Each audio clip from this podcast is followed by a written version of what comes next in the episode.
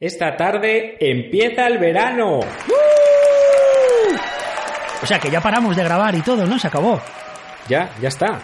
Nos despedimos. Bueno, pero este le grabamos, que ya estamos, Bueno, va. que ya estamos lanzados, pues ya, y además que todavía no- esto es por la mañana, ya sabes. Así Podemos que hacer un falso final. un falso final, un falso inicio o un falso medio, que todavía no lo hemos hecho. Hombre, todos los episodios son falsos, ¿eh? Hay mucho fake aquí dentro. Hay mucho. Lo podríamos llamar así, ¿no? El episodio que quería ser un fake o algo así. O el episodio que quería ser invierno también estaría bien. Oh, qué bueno ese también. Ese es bonito, ¿eh? Vale.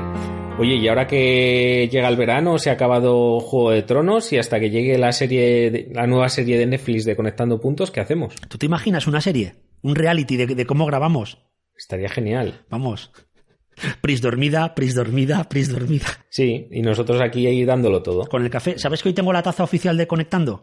¿Así? Puntos, sí. Por cierto, el otro día nos han comprado otra. Ah, van, van cayendo. ¿Cuántas llevamos ya? ¿300? ¿400? Por ahí sí, sí, sí. No tengo el dato oficial, pero ¿Sabes lo que molaría? Que alguien de regalo a la resistencia le llevara a Broncano una taza conectante. Pero me estoy emocionando muchísimo. es que entonces saldríamos disparados. Ah, no sé hacia dónde.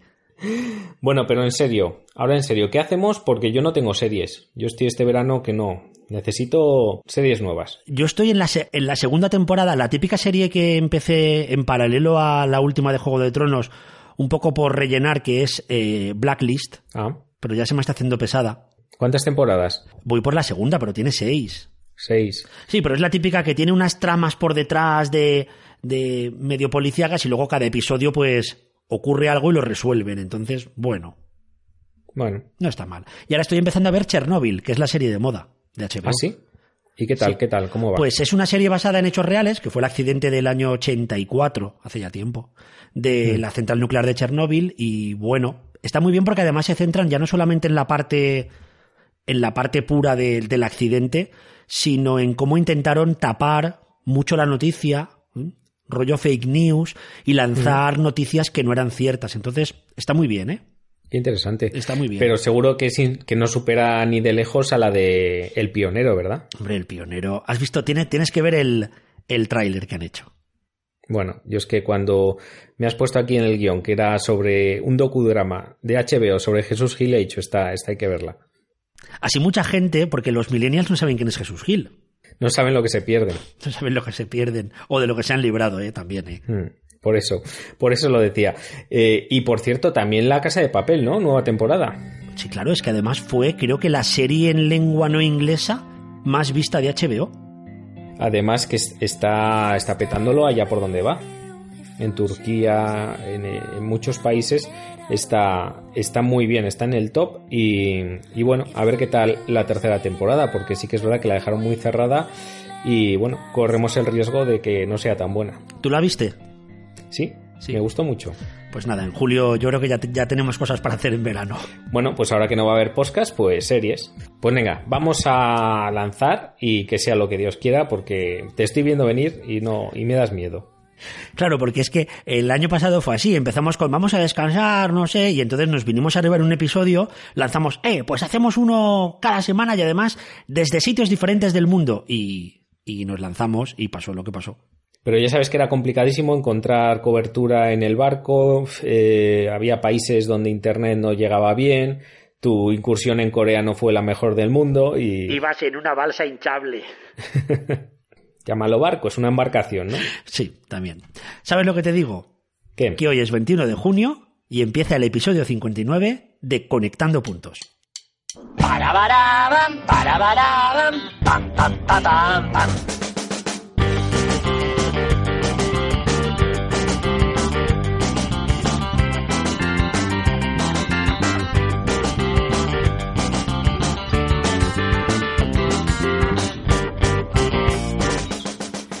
Oye, eh, esta sintonía ha estado muy bien. ¿Has visto? Sí, Es que sí, ya sí. voy, voy por la calle engañando a la gente. Oye, por favor, ¿puedes grabar la sintonía y tal? Porque como nadie nos manda sintonías. Claro, pero es que para sintonía buena buena está escuchando la de nuestros amigos de productividad y salud, por cierto, que han cambiado el nombre nos han hecho caso. Les dijimos un día que, que bueno, que más allá de la medicina también como que el término salud engloba más y lo han cambiado. Y tienen una sintonía espectacular. Pero tú sabes quién la firma? ¿Quién? Javier Rascón. ¿Qué me dices? Sí, Javier Rascón es el que ha hecho la sintonía, es un guitarrista muy, muy bueno. O sea, me estás diciendo que nosotros llevamos desde el episodio 1 con un ukeleletista profesional Semi. y no tenemos sintonía ukelele. Es que Rascón toca mejor que yo. Vale, eso, eso no Ya, te lo voy a negar. ya sé pero que tú le pones muchas ganas, Miguel Ángel. Cuesta creérselo, pero toca mejor que yo. Pero no tiene nada que ver. Yo creo que deberías, conectantes, vamos a hacer una encuesta. Si queréis que Miguel Ángel haga la sintonía del programa, eh, no sé, darle un like, mandarnos un... Ya sabéis que estamos en Instagram, que estamos en Twitter, que estamos en la web, pues mandarnos por allí eh, vuestras ideas y decir, si queréis que Miguel Ángel grabe la sintonía, pues nos mandáis un mensajito que nosotros siempre hacemos caso. ¿Tú no te das cuenta que a la gente le encanta trolearnos? Tro- trolearnos, trolearnos. Y que en cuanto Nos- dices eso, se torea, lanzan, nos trolea y todo. se lanzan a votar. Sí, que la grabe Miguel Ángel y que Chema haga palmas y toca la pandereta. Y bueno, Y la melódica, que lo dije un día y no y la melódica, es verdad. Algún día la veremos. Oye, te cuento un secreto. Cuéntame. Todavía nos queda feedback del 51. Bueno, pues habrá que darle habrá que darle salida. Oye, pero primero vamos a decir mm, dónde estamos, ¿no? Que hay mucha gente que nos está escuchando hoy eh, que realmente si no han desconectado, pues estarán flipando y no saben que esto es conectando puntos, ¿verdad? Ese, ese podcast eh, en el que florecen las ramas que unen a la salud, la innovación, la tecnología y que por supuesto anida en la serendipia. Donde fluye la serendipia, de hecho. Es nuestra savia. Sí. Somos Chema Cepeda y Miguel Ángel Máñez y llevamos ya más de un año aquí, semana tras semana, intentando explorar ese mundo desconocido, porque siempre lo decimos, los primeros en aprender somos nosotros. Sí. O sea, estamos aprendiendo un montón. También estamos desaprendiendo, que nos viene bien, ¿eh? porque cuando investigas un tema te das cuenta que ciertos mm, conocimientos que tenías como algo ya fijo y seguro te toca cambiarlos y renovarlos. Y eso yo creo que es lo que más te hace aprender, ¿no? Darte cuenta que estabas equivocado. Sí, quizás somos el podcast que se renueva diariamente, ¿verdad? Claro. Y, y vamos introduciendo nuevas cosas. Y por eso nos gusta volver a traer temas que ya hemos tocado alguna vez, porque sí que es verdad que cada semana, cada mes hay novedades. Y bueno, aquí estamos para contarlo. Pues nada, empezamos si quieres con ese feedback que teníamos pendiente. Sí, un feedback de una conectante muy conectante, ¿eh? y buena amiga que es... Y mucho Che- conectante. Y mucho conectante, que es Chelo Jordán. Así que vamos con ella. Hombre, nuestra amiga Shelo. Hola, ¿qué tal? Eh, Chema, Miguel Ángel, tengo una necesidad eh, sin cubrir y vosotros que tenéis tanto conocimiento sobre temas tecnológicos varios, quería preguntaros, ¿conocéis algún gestor bibliográfico que se pueda utilizar en documentos online, en Google Docs o Word Online o estas cosas? Porque la verdad que desde que conozco y utilizo Mendeley estoy muy contenta, pero le veo una limitación, ¿no? Cuando tenemos que trabajar así online con grupos, luego no existe ningún plugin que se pueda utilizar en este tipo de documentos online.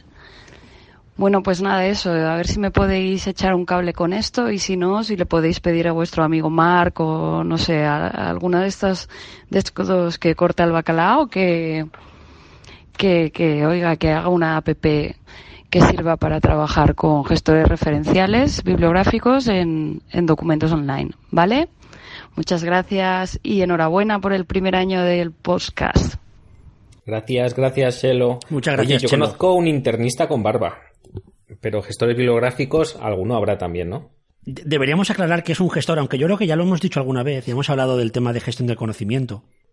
Sí, porque yo creo que está bien sentar, un- sentar un poquito las bases, ¿no? De, de lo que vamos a hablar. Eh, bueno, básicamente, un gestor de bibliográfico en este caso es una herramienta que va a permitir, pues, crear tus propias bases de datos de distintas referencias bibliográficas, pues trayendo, importando esas referencias desde cualquier eh, otra base de datos, desde una revista o incluso desde la web, porque estos gestores bibliográficos pues permiten eh, recuperar esas citas, ¿no? Y yo creo que lo que realmente eh, hacen este tipo de programas es facilitarnos muchísimo la vida a los que, bueno, pues trabajamos con referencias, con citas y demás, porque te ahorra todo ese engorroso trabajo de copiar la cita, de recuperarla después en el archivo de Word y de bueno y de generar esa bibliografía que ya sabes que cada vez que te la piden en un formato diferente y al final es un rollo tener que ir una a una. Para mí fue como el gran descubrimiento a la hora de hacer investigación eh, este tipo de herramientas. A mí me ha servido, yo soy usuario de Mendeley, aunque estoy pensando en cambiarme a Zotero desde hace ya tiempo, pero sigo siendo usuario de Mendeley y lo que tengo es, por ejemplo, una extensión de Mendeley en mi Chrome, en Google Chrome, y cuando estoy mirando un artículo que me interesa, lo que hago es le doy a la extensión y automáticamente sale una especie de ventana flotante en el lado derecho de la pantalla, me dice si el artículo que quiero incluir en Mendeley en mi base de datos personal es ese, le doy a aceptar y me lo guarda todos los datos. Incluso si tiene un archivo PDF eh, que se pueda descargar de forma libre, automáticamente Mendeley te lo dice y te lo descarga. Está muy bien. Yo soy más, eh, voy a confesar que soy más de Zotero, aunque tengo las dos. Porque tal y como dice Shelo, eh, una tiene unas ventajas y otra y unos inconvenientes. Ninguna de las dos es perfecta. Y en este caso yo creo que a la hora de recuperar información, para mi gusto Zotero es mejor a la hora de, recoger esos metadatos, ¿no? De los artículos, de tal manera que te agrupa bien quiénes son los autores, cuál es el título, mm, dónde está publicado y demás, para luego hacer la referencia. Yo confieso que me gusta Zotero porque no depende de una empresa que tiene que ver con el tema, porque Mendeley actualmente es de una gran empresa editorial de revistas científicas. Sí. Entonces me da un poco de, no miedo, pero bueno, es como, vaya, no sé, quizás no están tan centrados en la comunidad como pueda estarlo Zotero. Sí, de hecho, eh, Zotero en ese sentido mm, tiene unos desarrollos más grandes porque hay mucha gente trabajando detrás de la herramienta, pero Mendeley a cambio tiene una parte, tiene dos cosas que me gustan. Primero que es una herramienta un poco más social, hmm. lo cual está muy bien porque te permite explorar eh, a otros investigadores, explorar el conocimiento y tiene una cosa muy interesante que es que te manda de vez en cuando eh, artículos que pueden gustarte y la verdad es que acierta muy bien, es decir, tú tienes una serie de artículos que te has descargado, que has eh, marcado dentro de tu herramienta y cuando salen artículos nuevos relacionados con ese tema, pues te manda un pequeño resumen en correo electrónico que está muy muy bien, a mí me ayuda muchísimo. Fíjate que Mendeley cuando le doy a guardar el, artículo que estoy leyendo, automáticamente debajo de donde te sale el artículo en cuestión, te recomienda ya artículos. O sea, ya en, la propia, en el propio proceso de captura te está recomendando que eso está bien. Pero Zotero es software libre y bueno, pues siempre tienes ahí la parte romántica del software libre. Estoy pensando ahora que hablas de romanticismo que lo genial sería que estos dos se casaran. Uf, ¿tú crees? ¿verdad? Tuvieran una pequeña relación y tuvieran, no sé, un, un hijito. Pero es que estos son como Star y lo mejor de uno, claro, con lo mejor del otro. ¿Tú crees? Bueno, bueno. Se lo podemos enviar a ellos, ¿eh? Sí. señores de Zotero, señores de Mendeley, por favor, conózcanse, tengan hijos. Ocupen el trono de hierro. Sí, porque si no ya sabes que viene Danieris y la lía, en, cero coma. Sí, Dracaris. Bueno, eh, por cierto, los que han dedicado varios episodios a hablar de estos temas de gestores bibliográficos han sido precisamente internista con barba y, y ginecólogo experto en productividad. Sí, nuestros amigos de productividad y salud que han dedicado varios eh, episodios, además que han tenido a, bueno, a Cecilia Gudín, que es una experta en estas lides y, han hecho, creo que son tres, tres episodios temáticos Me parece sobre que gestión de conocimiento en científico.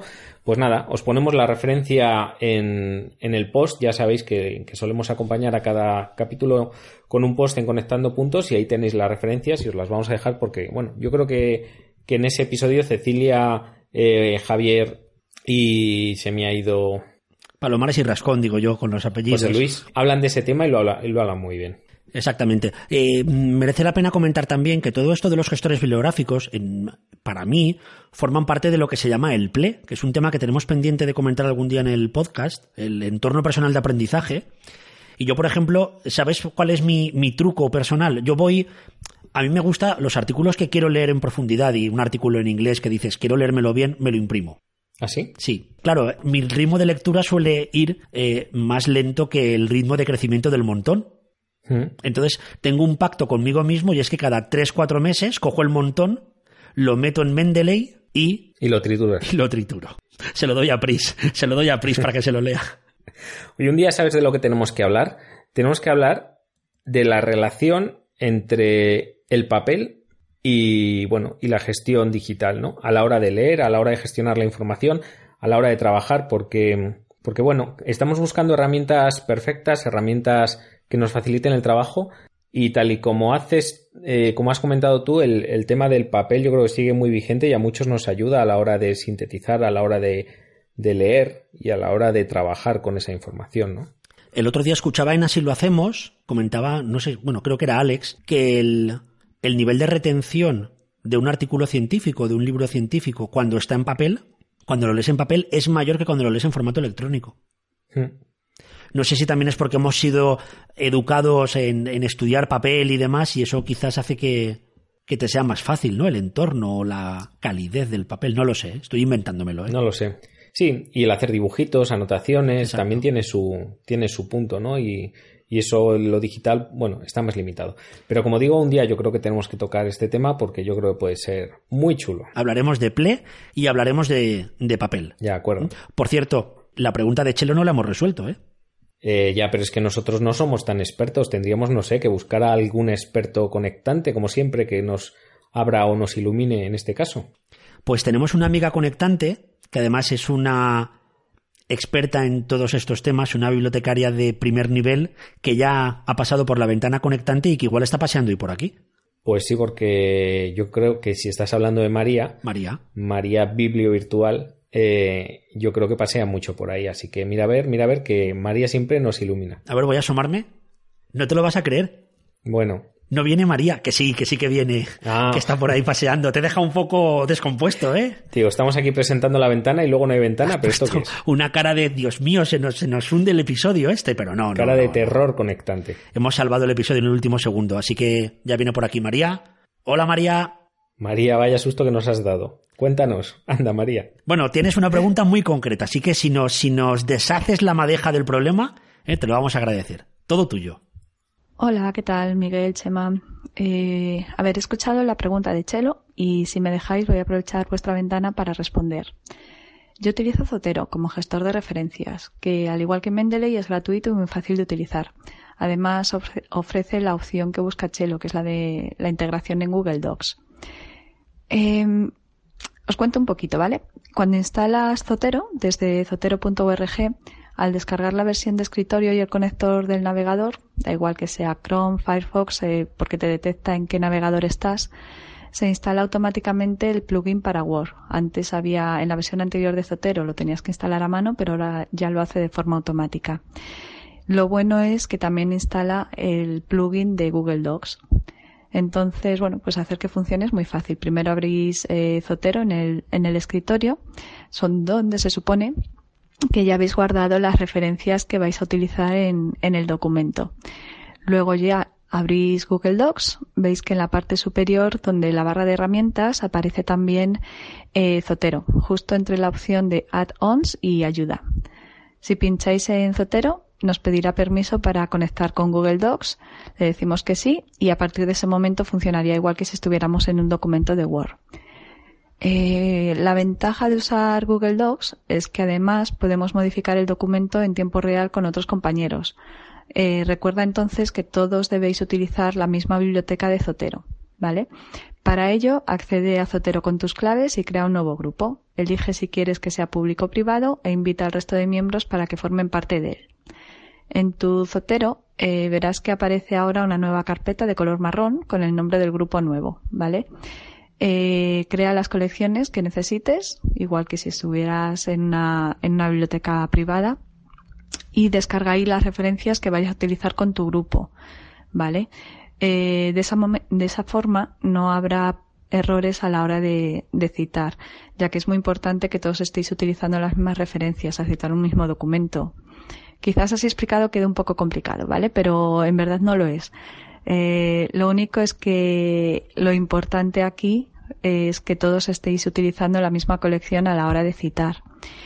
Y bueno, eh, no sé si tenéis alguna duda, si os puedo ayudar, eh, incluso me podéis preguntar por, por Twitter. Espero que esto os haya servido. Si necesitáis cualquier cosa, estoy a vuestra disposición. Nos vemos prontito, al menos por las redes. Venga, un abrazo, hasta luego. Pues tenía razón, María, como siempre, nos abre las puertas a su conocimiento y nos ayuda a entender todo esto mucho mejor. Sí, además María es de las conectantes que siempre nos envía eh, o algún enlace o por correo o algo que ha leído por ahí que, que nos hace pensar y nos hace incluir temas muy interesantes en el, en el podcast. Así que gracias por pasar por la ventana y gracias por tu feedback, María. Pues sí, la verdad es que se agradece, se agradece un montón. Por cierto, esta semana tenemos patrocinio. Es decir, que esta semana no hay patrocinio. No. A ver, patrocinio oficial no, pero podemos sacarnos uno debajo de la manga. Pues no sé. Tu libro y el mío creo que ya están bastante. Sí, están muy sobaos. Y los podcasts que existen, ya hemos hablado de todos: de Ilusión Podcast, de eh, Productividad y Salud, de Más que Urgencias y Emergencias. Bueno, pues hemos hecho un no patrocinio bastante curioso. Pero bueno, podemos decir también que si queréis patrocinarnos, ya sabéis que podéis entrar en, en conectando.es barra patrocinio y ahí, bueno, tenéis un formulario en el que nos podéis dejar vuestras ideas y para que hablemos de vuestras cosas, vuestros productos, servicios, eh, eventos, lo que queráis. Y así le quitáis las telarañas al formulario que el pobre lleva unos cuantos meses inactivo. Efectivamente. Pues bien, nos ha quedado un no patrocinio muy chulo. Sí, muy interesante y muy pimpollo. Pues pasamos si quieres al siguiente tema. Sí, seguimos con feedback. Feedback. No me tocas nada el ukelele, ¿eh? O sea, ya no tenemos ni cortinas, ni cambios. Menos feedback, más patrocinio. Menos feedback, más patrocinio. Oye, no está nada mal. ¿Lo digo claramente o no lo digo claramente? Ha quedado muy bien. Sí, muy sutil. ¿eh? Has visto esa, esa sutileza que tenemos los conectantes. Pero Miguel Ángel, date cuenta que si tenemos menos feedback, mmm, tenemos menos ideas para Es verdad. episodios. Así que mucho feedback y mucho patrocinio. Y muy patrocinio. Sí, porque llevamos 7 8 episodios echando a mano del feedback y entonces es como, ¿qué tema hacemos esta semana? ¡Buah! Busca la grabación número 134 del feedback del 51. Sí, Por cierto, lo de feedback del 51 parece un for feedback del año 51. el for feedback. Efectivamente. Qué gran modelo. Bueno, por cierto. No, por cierto, no. ¿Qué, ¿Qué feedback tenemos? A ver, que tú eres el rey del feedback. Pues tenemos un feedback que nos llegó eh, vía email. Se trata de Carlos Borrás. ¿El email no ha muerto? El email no ha muerto. Carlos Borrás nos mandó un email con, con feedback, ¿eh? un conectante muy conocido por nosotros, Sí. por mí más. Un gran conectante. Y nos preguntó esto, atentos, ¿eh? ¿Cómo veis el futuro de las aplicaciones móviles de salud a corto plazo? Dos o tres años. ¿Se van a imponer en las consultas de primaria y especializada, y dice, y de enfermería? Y luego nos dice, ¿no creéis que la población que consume Internet, que es mucha, cada vez navega menos por la red y lo hace todo por apps? Hmm, Vale. Interesante. Respondo yo si quieres. Venga, no, No. ¿Cómo me conoces, eh? que ya son 59 momentos especiales los que llevamos este año. Pues nada, pues ha sido un placer, conectantes, estar con... Muy bien. Se Bueno, acabó el 59. Vamos a ampliar. La verdad es que dijimos antes de empezar que queríamos ser escuetos para intentar llegar a los 30, pero ¿A los bueno, 30? venga, vamos a hacer la versión A extendida. los 30 o a los 40 y tantos, ¿eh? Mientras no lleguemos a los 50, como siempre, vamos bien. Yo, yo, yo coincido con Chema. ¿M? Yo creo que el uso de apps está ahí, pero todavía usamos muchísimo las webs. Sí, totalmente. Pero nos gusta matar, nos gusta matar a la web, nos gusta matar a las apps, nos gusta matar incluso a las redes sociales, decir que han muerto, pero en realidad ni la web ha muerto, ni las apps han muerto, pero realmente, bueno, ahora mismo petro- eh, patrocinio no, estoy yo, bueno, predominan las redes sociales, ¿no? Y sí que es verdad que las apps eh, se siguen usando, pero sobre todo más a nivel personal. Y a nivel clínico, profesional, pacientes, mm, yo creo que todavía es algo eh, muy marginal, ¿no? Sí que es verdad que los profesionales usamos más aplicaciones a lo mejor pues como herramientas de ayuda clínica, calculadoras, Salus One, momento patrocinio encubierto, pero a nivel clínico con los pacientes eh, es más complejo, ¿no? Porque necesitamos aplicaciones que estén validadas, muchas veces no conocemos cuáles son esas aplicaciones. Yo creo que a corto plazo mm, no se va a desarrollar mucho esto. ¿Tú cómo lo ves? Yo lo veo muy parecido a ti, es decir, hay ciertos temas que sí que usamos apps. Yo creo que la web es mucho más abierta y mucho más libre que la app. La app es algo muy cuadriculado, algo muy estipulado para una función muy concreta y la web te permite mucho más esa serendipia, esa conexión, sobre todo para, para temas de, de conocimiento, por así decirlo, eh, es mucho más cómoda la web. Es decir, yo leo con Feedly y utilizo la aplicación de Feedly, lógicamente, pero en cuanto puedo acabo en la web y de la web voy pinchando enlaces y bueno, creo que es muy completo. Sí, pero también es verdad que cuando queremos usar algo, al final acabamos haciendo, buscando una aplicación, ¿no? Que lo haga. Muchas veces. Es lo que tú dices, hacer algo concreto. Hmm. Para mí ese es el objetivo de las aplicaciones, es decir, tener una función muy concreta, más bien compleja, dentro de, de un entorno del que no te vas a salir solo para compartir datos, etcétera. Y yo creo que va por ahí.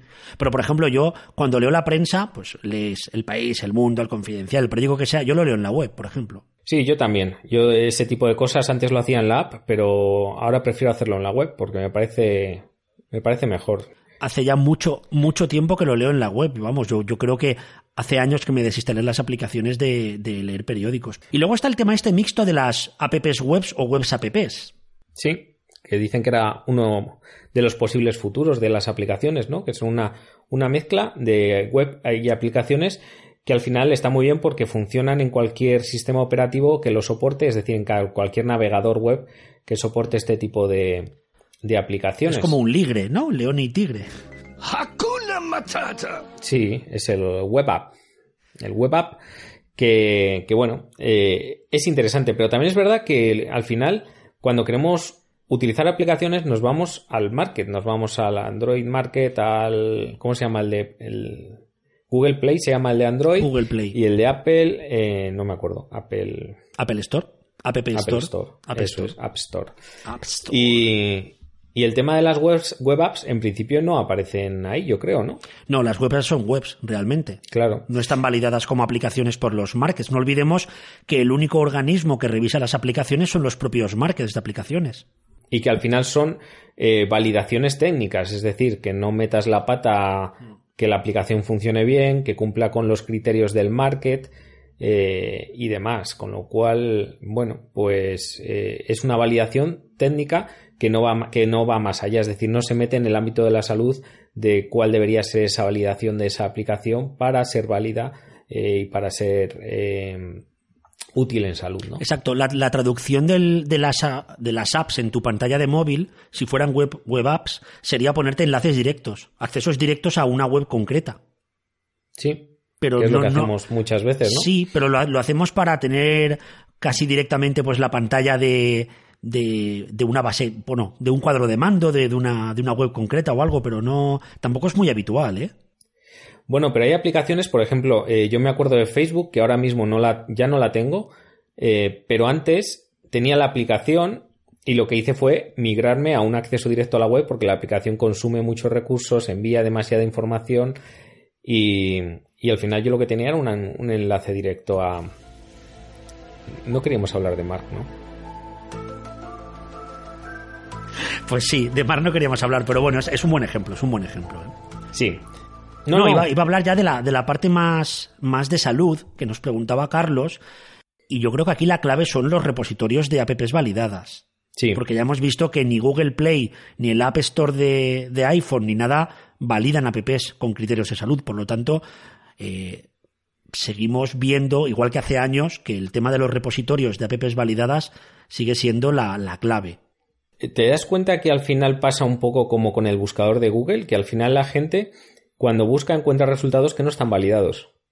Claro. Encuentra resultados que están bien posicionados. Y en, y en este caso, en las apps también, ¿no? Debería haber algún sistema, eh, ya no solo, como dices tú, los directorios de apps, que pueden ser muy interesantes a la hora de prescribir esas aplicaciones por parte de los profesionales, es decir, un sitio donde puedan ver realmente si esa aplicación eh, cumple con unos criterios mm, científicos y están validados, está validada esa app, sino yo me refiero también a la parte de paciente, ¿no? Que puedan, que a la hora de que encuentren esa información, a la hora que hagan una búsqueda en un store, pues no solo encuentren las aplicaciones que están mejor posicionadas por criterios de posicionamiento de aplicaciones, que también hay un mundo ahí, sino que, que sepan si realmente esa aplicación está validada científicamente. Efectivamente. ¿Quieres que demos algunas pistas de lo que hemos ido encontrando de repositorios e ideas para mejorar la difusión de aplicaciones, digamos, basadas en la evidencia?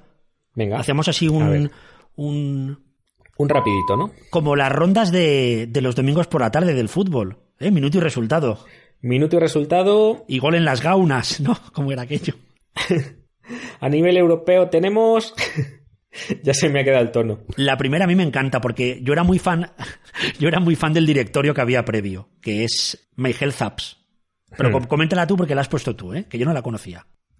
Bueno, My Health Apps eh, fue un, un- un portal o una iniciativa, creo, creo recordar, de la Unión Europea, no sé si estoy en lo cierto, pero creo que fue así, en la que, bueno, incluían aplicaciones móviles revisadas por, por pacientes y demás, ¿no? Y bueno, tenían las, las principales aplicaciones móviles del ámbito de la salud. Sí, esto fue, esto fue un informe del año 2013. 2013. 2012-2013 y fueron 200 aplicaciones evaluadas por asociaciones de pacientes directamente. Eso es. Eres rapidísimo buscando Bueno, información. tenía por ahí. Es que nos, nos curramos los guiones. Como se nota que manejas, ¿eh?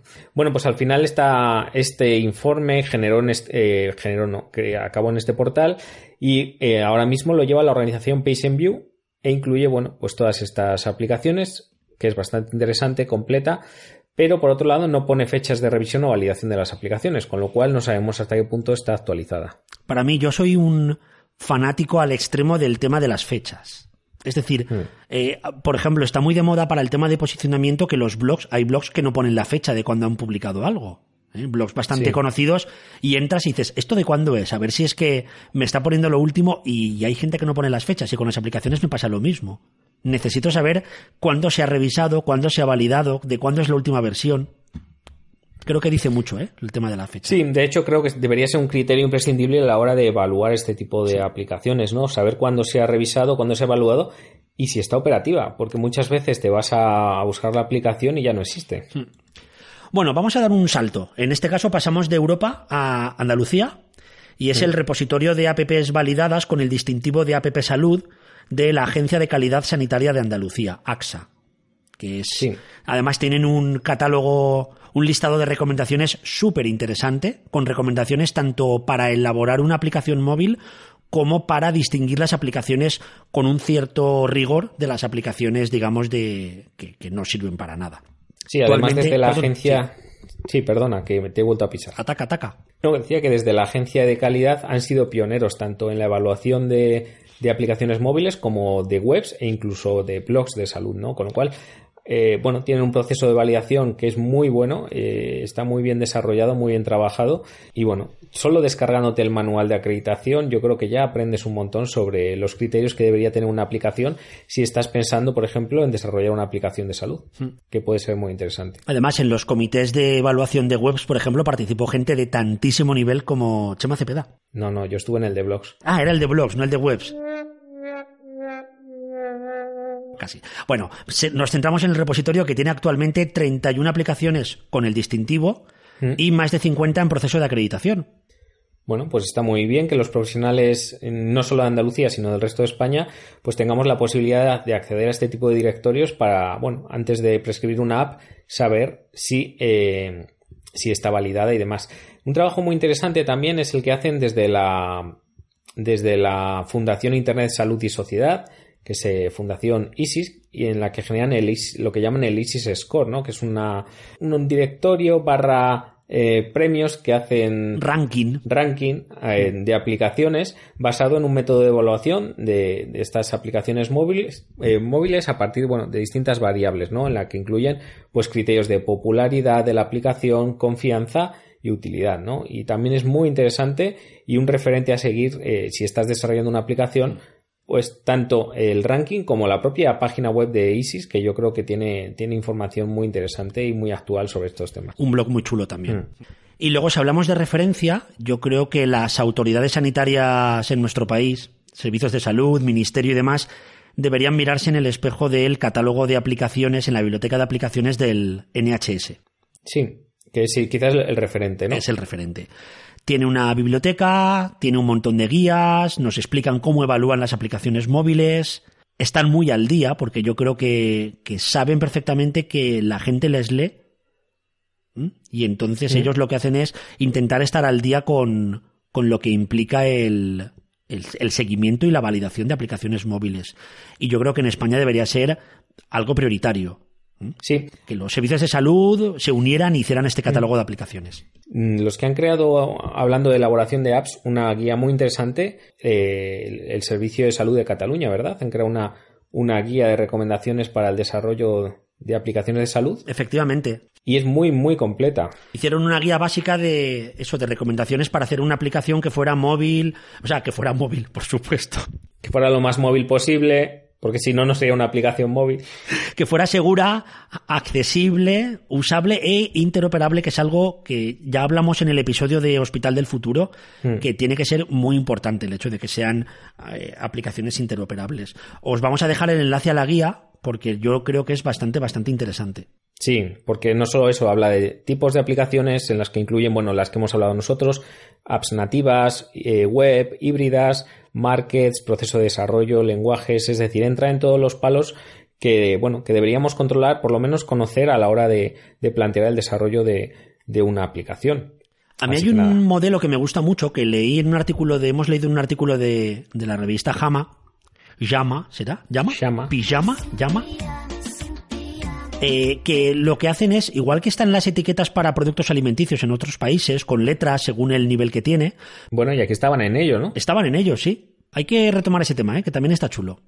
Sí. Pues en este caso son etiquetas para aplicaciones de salud. Y entonces lo que hacen es puntuar sobre un total de 5 en eh, seis características concretas. La primera es honestidad, en cuanto a sinceridad, que no se guardan nada debajo de la alfombra. La calidad de la información sanitaria que ofrecen. La información técnica que ofrecen. Seguridad y privacidad. Facilidad de uso y experiencia del usuario. Y finalmente, que no lo veo mal, meten como una característica más a evaluar que sea popular o no sea popular.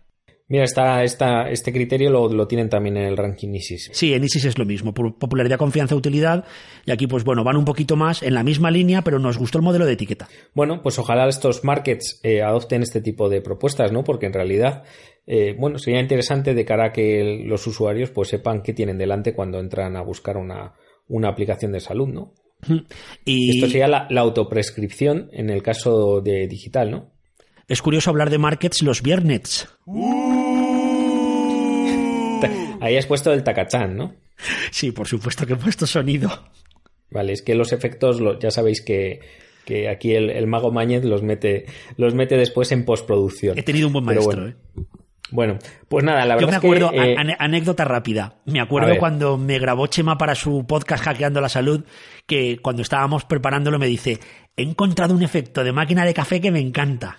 Entonces lo voy a poner en todos de ¿quieres un café? Y voy a poner el efecto de sonido del café. Eh, quedaba muy bien. Quedaba muy chulo. Era muy pimpollo. Pues nada, eh, no sé qué te iba a decir yo. Se me ha ido, me, me he emocionado con el café. Ah, eh, sí, que, que muy interesante todo esto, pero a ver si empezamos en España, bueno, a dar pasos más globales, ¿no? Y que no sean las comunidades las que tiren del carro, sino que haya realmente pues un proyecto, una estrategia digital detrás que impulse tanto estos sistemas de acreditación como, bueno, pues estaría muy bien tener un repositorio nacional en el que pudiéramos tener todas estas aplicaciones validadas, ¿no? Que incluyera, bueno, pues todas estas recomendaciones, guías y sistemas de validación. ¿Te, te cuento un secreto? Es un, A tema, ver. es un tema que no salió, pero bueno, han pasado los años y yo, y yo creo que tampoco pasa nada por, por contarlo. Creo que en el año 2010 o 2011 me llamaron desde el Ministerio de Sanidad que iban a hacer como, como un grupo de trabajo para lanzar una estrategia de Internet y salud. ¿Sí? Sí. ¿Y lo- Sería y? 2000, no, no, fue 2009. Te estoy hablando de 2009. Nos llamaron, fue una de las editoras del, del canal de YouTube de Clipset, que igual te suena. Clipset, Sí. ¿eh? muy conocido, pues fue gente de Clipset, fue gente de Andalucía, estaba yo, y la idea era poner como la base de cómo empezar a trabajar todo el tema de Internet y salud. Pues acabó que cambiaron al ministro y se acabó todo. Se acabó. Pero la idea era muy buena, la idea era muy buena. Son tan innovadores. Bueno, pues a ver si ahora que tenemos ya gobierno, pues Pero yo, tiramos un poquito para adelante con este tema. ¿Sabes lo que creo que nos va a servir de mucho de cara a mejorar el nivel de, de evidencia y de rigor científico de las aplicaciones? El nuevo reglamento europeo de producto sanitario. Sí, porque ahí vamos a meter la tijera bastante, ¿eh? Claro, porque la mayoría de las aplicaciones móviles van a ser catalogadas como producto sanitario y eso va a implicar que necesitan eh, un mínimo de evidencia que las respalde. Evidencia en la elaboración y, e incluso puede que algún tipo de ensayo en las más avanzadas para demostrar que, oye, que, que no estoy vendiendo la moto. Bueno, pues oye, si te parece, y como este tema yo creo que da mucho más de sí de lo que a priori podía parecer, eh, podemos no sé, crear un, trabajar en este tema y después de verano, ahora que vamos a parar, pues lo, lo, lo volvemos a tocar. Hmm. Y hacemos, y hacemos un especial dedicado, bueno, lo, lo metemos como tema, el tema del reglamento de producto sanitario. Especia. Promoción. Promoción especia. Acabamos con el libro, ¿te parece? Pues yo creo que sí, porque ya llevamos pf, treinta y pico, iba a decir. Hay que decir que ya directamente hemos tirado el cronómetro a la basura Sí. y nos, nos guiamos por nuestra intuición. Entonces yo creo que andamos por los 28. Vamos a hacer el libro y cerramos. 30, cuadrado. Pues el libro va de 50. 50 sombras de Grey. 50 innovaciones de Grey. Qué susto me has pegado. Hemos venido a un autor que nos encanta. Ya hemos hablado de Tim Harford en varias ocasiones, porque además Tim Harford es el autor de El poder del desorden, que es el libro que. Puntos regaló a Conectando, o no sé si fue Conectando a Puntos. Conectando o punto sigue emocionado con ese regalo. Sí. De hecho lo tengo ahí y voy poquito a poquito leyendo cosas y me está gustando mucho. Es el libro que, que nos regalamos, el, el- bueno, que le regalé yo a Chema el, el día de, nuestro, de nuestra grabación en común, en aquella jornada. ¿Te acuerdas todas las hordas de conectantes aplaudiéndonos mientras grabábamos? Claro, sí, que fue en el descanso de la jornada y no había nadie. Es verdad. No había nadie. Bueno, pues hemos cogido el libro de Tim Harford que se llama 50 innovaciones que han cambiado el mundo. Muy interesante. Sí, porque además es el estilo de Tim Harford, bueno, tú lo estás viendo con el poder del desorden, que lo que le encanta, es el autor del Economista Camuflado, que seguro que muchos habéis leído, le encanta buscar en conexiones, Es muy conectante. sí, entre cosas que no tienen sentido. Por ejemplo, lo primero que leemos, ¿qué tiene que ver Elton John con las oficinas sin papeles? Pues hay algo que tiene que ver. Y no vamos a contaros.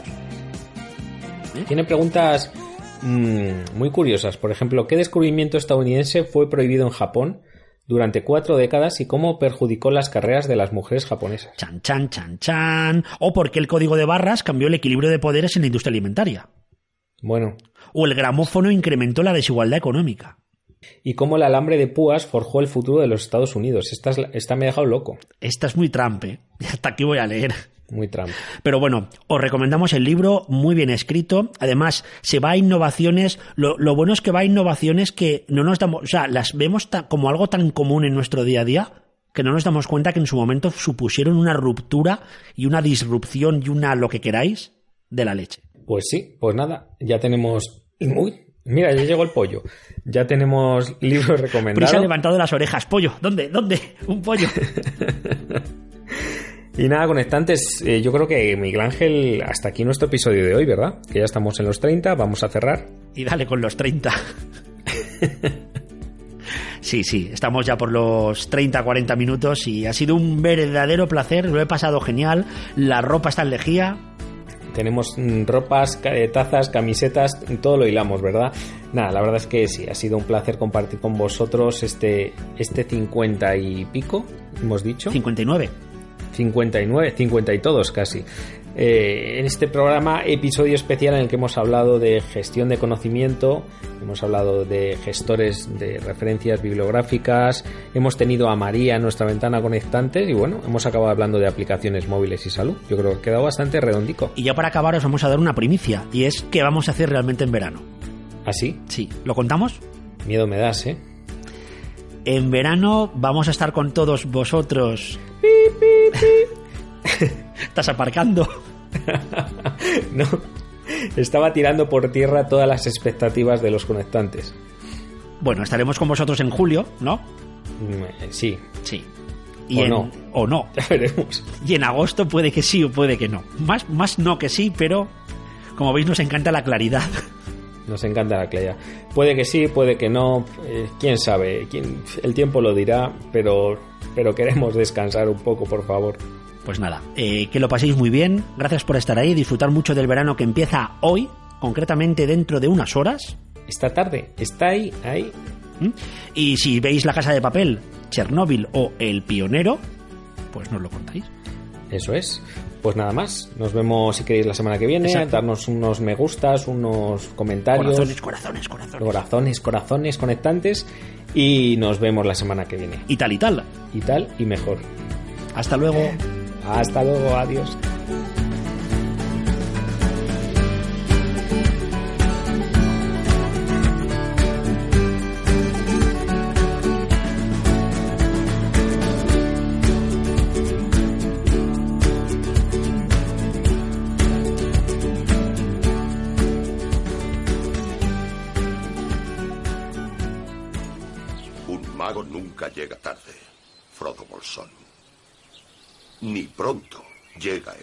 20 cuando se lo propone.